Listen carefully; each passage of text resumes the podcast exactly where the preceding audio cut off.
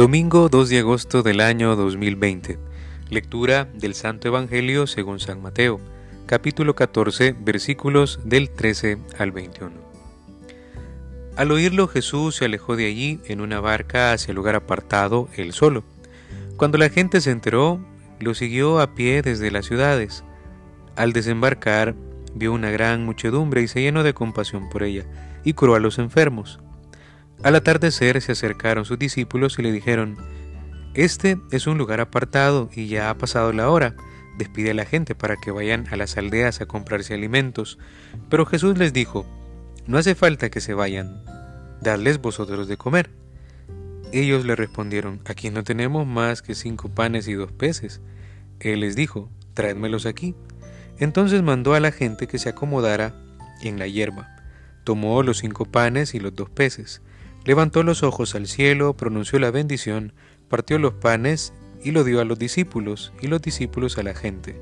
Comieron todos hasta que quedaron satisfechos, y de los trozos que sobraron recogieron doce cestos llenos. Los que comieron eran unos cinco mil hombres, sin contar mujeres y niños.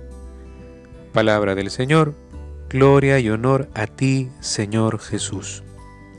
Vamos a pedirle al Espíritu Santo, que nos ayude a través de su luz, a través de su acompañamiento, a descubrir qué me hace falta a mí para que mi compromiso sea más real con el prójimo. ¿Qué me hace falta a mí para descubrir en Jesús el ejemplo a seguir? Jesús nos lo encontramos ahora como un hombre verdadero y él fija su atención en la necesidad del pueblo ha descubierto que las necesidades del hombre, que son materiales y trascendentes, necesitan ser saciadas. Vámonos al contexto, era un lugar deshabitado, no había comida, no había lugar cercano para, para conseguir dicha comida. Luego Jesús, para obrar este milagro, deja claro que serán necesarios el trabajo del hombre, que el hombre ponga de su parte. El milagro no nace solo de un querer de Dios, también tiene que haber voluntad por parte de la persona que lo pide. Requiere el aporte de lo que tengan y es necesario incluso desprenderse de algo para que Dios pueda obrar. En este caso, los cinco panes y los dos peces. Pero luego vamos a fijar nuestra atención en una frase fuerte que también fue lo que inspiró al Papa Francisco uno de sus mensajes para la cuaresma, no sé si ustedes se acordarán. El Papa usó este, denles ustedes de comer. Y este imperativo eh, está enfocado directamente a la caridad, de hacernos cargo del que nos necesita más, de hacer un uso justo de los medios que se tienen. El Papa dirá en algún momento también que la comida que se vota es la comida que se roba al pobre. Vamos a fijarnos también ahora en Benedicto. Benedicto en un mensaje del año 2005, si no me equivoco, él decía que la Eucaristía nos hace tomar conciencia de que el sacrificio es de Cristo es para todos y que la Eucaristía impulsa al cristiano a ser pan partido para los demás, a trabajar por un mundo más justo y más fraterno. Esta idea la podríamos utilizar también o unir con la del Papa Francisco.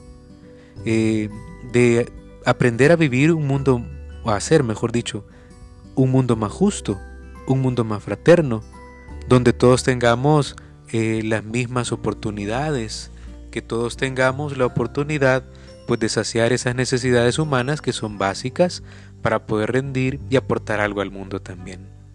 El denles ustedes de comer también es un llamado a ser misioneros anunciar y a, testimoniar el Evangelio, porque la Eucaristía se convierte en fuerza para nuestro camino. Así que cada uno de nosotros descubra, ¿verdad?, de qué manera se puede aplicar este texto, si somos ya personas que hacen caridad, si estamos comprometidos también de manera directa con la iglesia, con el prójimo, si ponemos también lo que tenemos a la mano, si nos desprendemos de aquello que a lo mejor a mí me está sobrando y estoy haciendo un uso un poco irresponsable, aprender a donarlo.